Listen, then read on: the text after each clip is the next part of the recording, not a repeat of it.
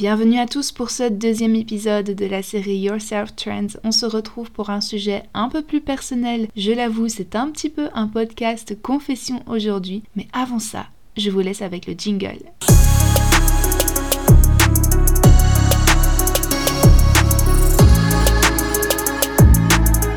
Aujourd'hui, nous allons parler de résilience, de healing, de guérison.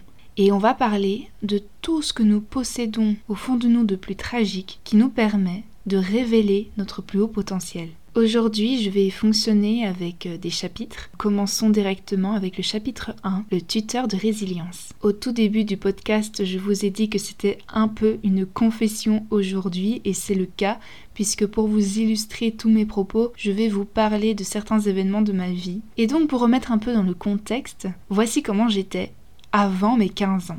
J'étais de nature très pessimiste. Je voyais souvent les choses en noir. Et même si j'avais mes périodes avec mes amis où je rigolais beaucoup, à la maison, dans le petit cocon familial, c'était beaucoup plus compliqué. Évidemment, c'est la période de construction identitaire. Hein. on est en pleine adolescence.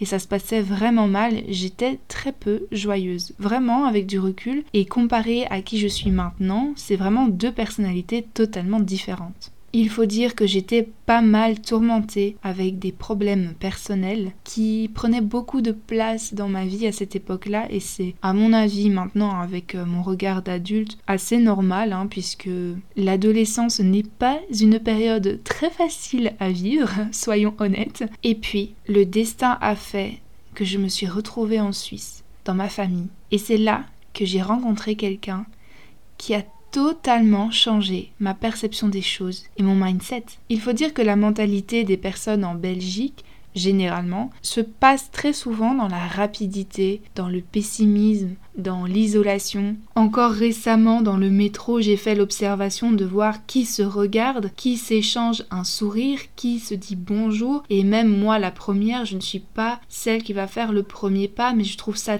tellement dommage que les personnes autour de soi s'isolent à ce point alors qu'il suffit d'un rien pour créer un échange. Et donc, baigné dans cette ambiance depuis mon plus jeune âge, je tombe en Suisse où les gens sont beaucoup plus souriants, où les personnes, quand elles se croisent dans le magasin, se disent bonjour, commencent un peu à discuter entre elles et même à rire. Et même dans ma famille, les personnes étaient beaucoup plus souriantes et l'ambiance était plus légère, plus joyeuse et le bonheur vraiment rayonnait. Et donc, à mes 15 ans, je découvre une autre culture, une autre vie beaucoup plus joyeuse, beaucoup plus légère, beaucoup plus belle. Et c'est là que j'ai rencontré mon tuteur de résilience. À l'époque, je savais absolument pas que ça s'appelait un tuteur de résilience. J'ai juste rencontré cette personne qui a totalement changé ma vision des choses. Un jour, elle m'a dit, et cette phrase est vraiment restée un mantra dans ma vie, tu sais, la vie est belle. Et là, vraiment, il y a tout qui se bouscule dans ma tête. J'ai enfin une affirmation positive qui me permet de me positionner autrement sur la vie que je suis en train de mener. En fait, oui, la vie est belle. Et il a vraiment fallu que quelqu'un me le dise pour que je m'en aperçoive. Et c'est à partir de ce moment-là que mon voyage dans la spiritualité et le développement personnel a commencé. Vraiment, j'étais devenue une autre personne. Parfois, il suffit simplement d'une personne qui va te dire une simple phrase et qui peut paraître totalement banale pour tout changer. Cette personne, on l'appelle le tuteur de résilience. C'est pour ça qu'aujourd'hui j'ai tellement envie que les gens sortent de leur cocon et s'ouvrent aux autres pour pouvoir entamer un simple échange parce que tout peut vraiment se transformer en une simple conversation. Parce que en restant dans ce fameux cocon, on reste dans cet état d'esprit qui parfois peut être très négatif et on s'ouvre pas à toutes les possibilités qui s'offrent à nous à chaque instant dans notre vie. Et ce qui est beau dans cette histoire, c'est qu'il suffit d'une seule personne qui prendra sans s'en rendre compte le rôle de tuteur de résilience dans votre vie et qui transformera les événements les plus négatifs que vous ayez vécus en une force qui vous élèvera à votre plus grand potentiel. Et évidemment qu'il suffit pas d'un simple tuteur de résilience pour atteindre directement son plus grand potentiel. C'est une histoire d'une vie, c'est un travail au quotidien et ça demande beaucoup de leçons de vie, beaucoup d'autres événements à traverser pour devenir de plus en plus fort et en fait atteindre un niveau de conscience tellement haut qu'un jour vous allez avoir le déclic qui vous fera travailler sur vous-même et atteindre ce potentiel. Parce qu'une chose que j'ai envie de vous rappeler, c'est que votre potentiel, il est déjà en vous. Il attend simplement d'être réveillé. Il attend simplement de s'illuminer et d'enfin briller là où il mérite de briller en fait. Donc voilà un peu le contexte de mon adolescence avec une enfant totalement pessimiste et presque déprimée par la vie qui finalement rencontre une personne qui lui dit une simple phrase La vie est belle et qui transformera à jamais sa mentalité. Je vais pas vous mentir, cette phrase m'a tellement suivi jusqu'à maintenant, à chaque instant dans ma vie qui est un peu pénible à vivre, qui est voire même invivable, je me répète cette phrase, la vie est belle, et j'essaye de garder le cap, et c'est pas toujours facile. C'est pour ça que avant d'entamer le chapitre 3 qui parlera de la résilience, on va parler du chapitre 2 la souffrance. Il y a des événements dans notre vie qui nous détruisent. J'ai pas d'autres mots, il y a des événements, des personnes, des mots, des images, absolument tout ce que vous voulez qui ont un impact dans notre vie autant psychologique que physique, qui fait qu'on n'arrive pas à se relever, qui fait que nous sommes totalement détruits de l'intérieur et même parfois de l'extérieur. Le problème, c'est que la vie est remplie d'événements comme ça. La vie est belle, et c'est parce qu'elle est belle qu'elle nous donne des leçons de vie. J'aime beaucoup évoquer Carl Jung avec son archétype de l'ombre où on est un peu obligé de reconnaître la part d'ombre en nous, puisque sans ombre, il n'y aurait pas de la lumière. C'est comme sans souffrance, il n'y aurait pas de bonheur, puisque si on connaîtrait que du bonheur, on serait lassé, ça serait de la monotonie. Mais c'est parce qu'on a connu les ténèbres qu'on arrive à reconnaître la lumière. Et c'est pour ça qu'on reconnaît le bonheur grâce à la souffrance qu'on vient de vivre. Le bonheur est même amplifié. Il n'empêche qu'on souffre. Et pour vous illustrer ça, puisqu'on est dans la thématique de la confession aujourd'hui, je vais vous parler de la dernière pire souffrance que j'ai vécue récemment dans ma vie et qui maintenant, avec du recul, me fait comprendre que ça a été l'une de mes plus belles leçons de vie qui m'a permis finalement de me révéler et de faire enfin tout ce que j'ai envie, de me mettre en première position dans ma vie. Une leçon de vie qui m'a permis de replacer mes priorités. On rentre dans un sujet délicat. D'après mon vécu, je pense que la douleur la plus harde, la plus difficile à vivre, c'est celle d'un cœur brisé. Une histoire d'amour qui se déchire. Et ouais, aujourd'hui, on va parler de la rupture amoureuse. Yes Il est vrai que j'ai vécu l'une de mes plus dures ruptures amoureuses et j'ai réellement sombré dans les ténèbres. J'ai cru que j'allais jamais me relever, j'ai cru que j'allais plus du tout redevenir celle que j'étais avant, c'est-à-dire joyeuse, lumineuse, de bonne humeur, qui faisait des blagues tout le temps, qui voyait le côté positif. J'étais tombée dans les enfers de la souffrance.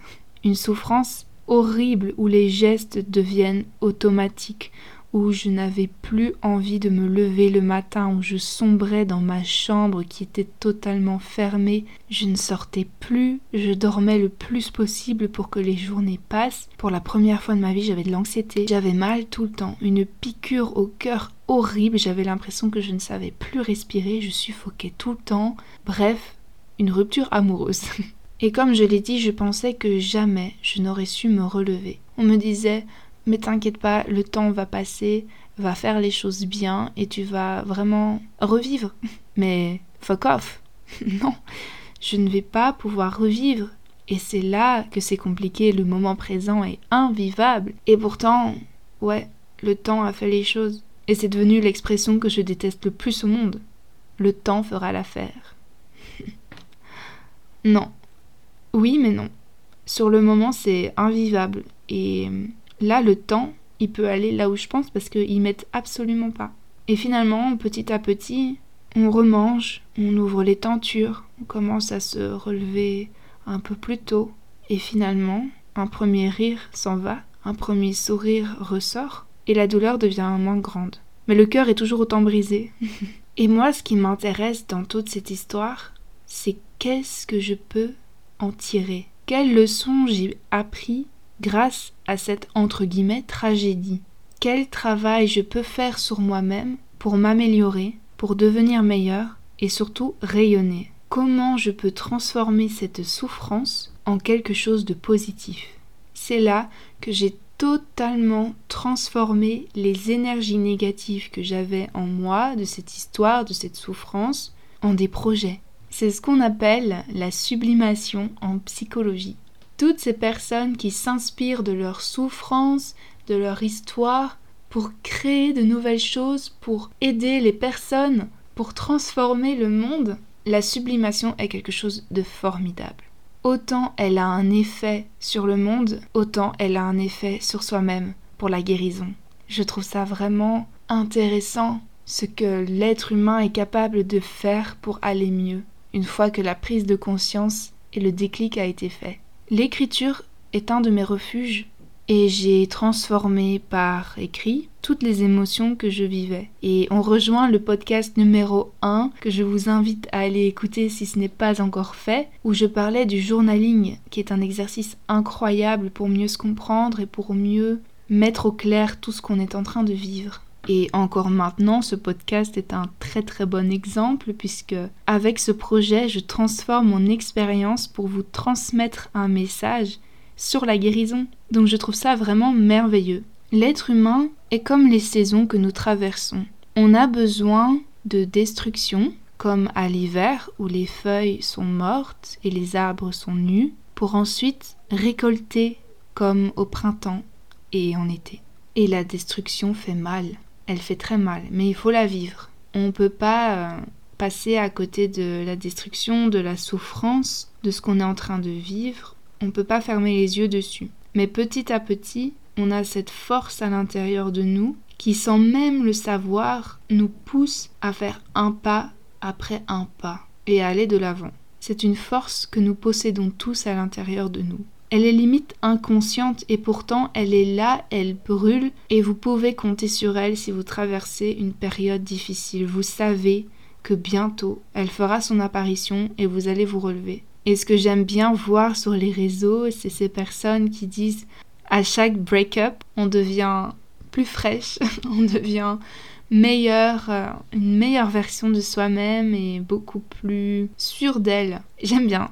C'est vraiment l'idée qu'il faut retenir là-dedans. À chaque souffrance, on devient meilleur, on est plus fort et notre caractère, notre personnalité change, évolue et franchement, ce serait vraiment grossir les traits que de dire que la souffrance est bénéfique. On est tous ici pour accomplir quelque chose et il nous faut des leçons de vie qui sont placées là sur notre chemin pour se rendre compte pour avoir des déclics qui nous permettent de totalement changer notre mindset, notre vision à long terme et surtout l'image que nous avons de soi-même. C'est un peu un message personnel, mais je remercie cette personne finalement de m'avoir euh, brisé le cœur encore et encore et de m'avoir fait des coups encore et encore pour qu'au final je me rende compte de mes valeurs, de ce que j'ai envie, de ce que j'ai plus envie, de ce que j'ai envie de partager au monde et de ce que je mérite, de ce que j'ai envie de dégager et de ce que j'ai envie d'être. Si je n'avais pas vécu cette histoire, si je n'avais pas vécu cette rupture,